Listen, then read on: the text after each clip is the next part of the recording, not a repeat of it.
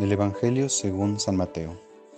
En aquel tiempo Jesús dijo a sus discípulos, No juzguen y no serán juzgados, porque así como juzguen, los juzgarán, y con la medida que midan, los medirán. ¿Por qué miras la paja en el ojo de tu hermano y no te das cuenta de la viga que tienes en el tuyo? ¿Con qué cara le dices a tu hermano, déjame quitarte la paja que llevas en el ojo, cuando tú llevas una viga en el tuyo?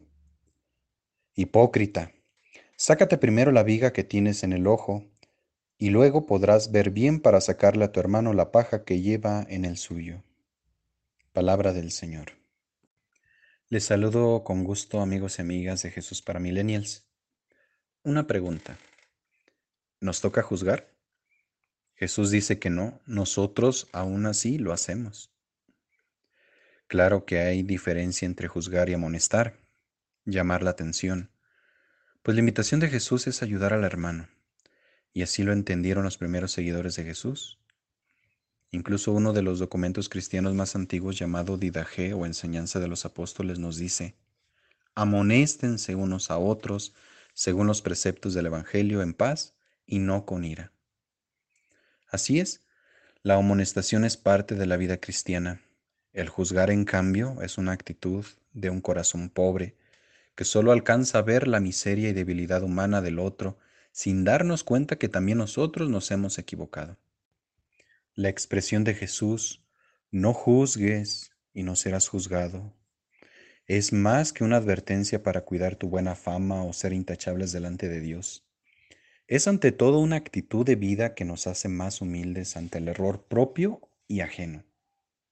El que no juzga es una persona libre del morbo, de la envidia y de todo aquello que nos hace señalar a los otros como débiles y pecadores. También nos libra del horror escrupuloso personal. Fíjate qué expresión tan fuerte de parte de Jesús. Hipócrita. Esta palabra se entendía en el mundo antiguo como aquel que habla con máscara, con disimulo.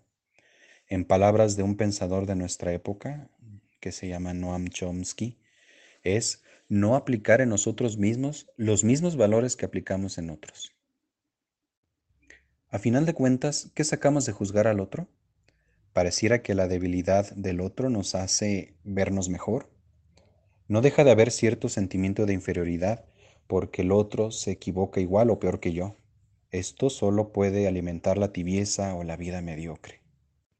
Pidamos entonces a Jesús que nos enseñe a no ser hipócritas a cuando caiga el otro, aprendamos también a ayudarlo. Y así podremos también hacer que otros nos ayuden cuando nosotros caigamos. Que no encuentren en nosotros un juez, sino un amigo, un hermano. Y que aprendamos a ser como Jesús, hombres libres de todo prejuicio y de todo aquello que no nos hace más humanos. Hasta pronto.